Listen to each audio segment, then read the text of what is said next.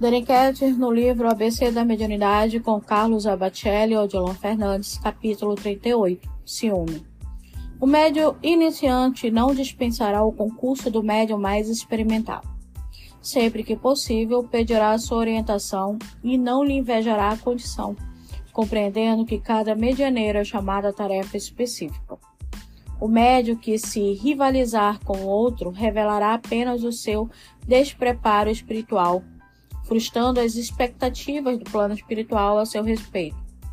Quando determinado médium não corresponde à confiança dos benfeitores espirituais, quebrando o compromisso firmado antes de sua vinda à Terra, eles procuram aproximar-se de outro, talvez de menores recursos medianímicos, no entanto, mais fiel ao dever.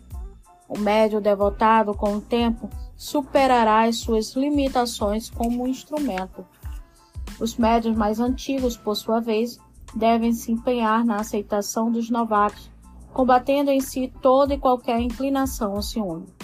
Deve mesmo ser preocupação do médium mais experiente colaborar na formação mediúnica daqueles que naturalmente haverão de sucedê-lo. Quando João Batista reconheceu-se na presença do Senhor, disse com profundo significado e admirável beleza na palavra: é necessário que ele cresça e eu diminua. Médio algum ignorará a hierarquia do respeito.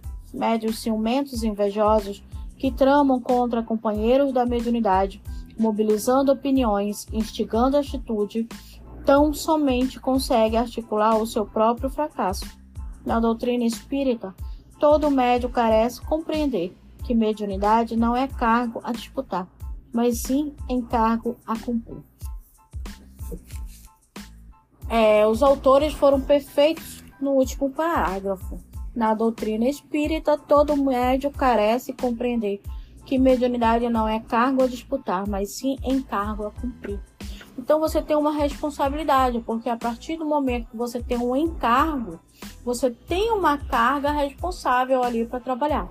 Então você não tem por que ter ciúmes invejas ou até mesmo não querer auxiliar o outro, porque a dificuldade do outro pode vir acrescentar a você é, algo de conhecimento, ou o teu conhecimento pode agregar ao outro é, não só afeto, não só respeito, mas principalmente responsabilidade. Ele te enxergar como não só um modelo, mas como uma direção a seguir, muitas das vezes no caminho. Porque quando falamos ao outro, eu pequei, eu errei, eu caí por tal atitude, o outro já fica ali preocupado de agir daquela forma se ele estiver realmente entregue ao trabalho. O medianeiro ele tem que ter, estar entregue ao trabalho e ter em si a responsabilidade das suas comunicações, dos seus atos como medianeiro. Então, não devemos ter ciúme, e sim agregar afeto, amor ao trabalho. Então, vamos lá, até o próximo capítulo.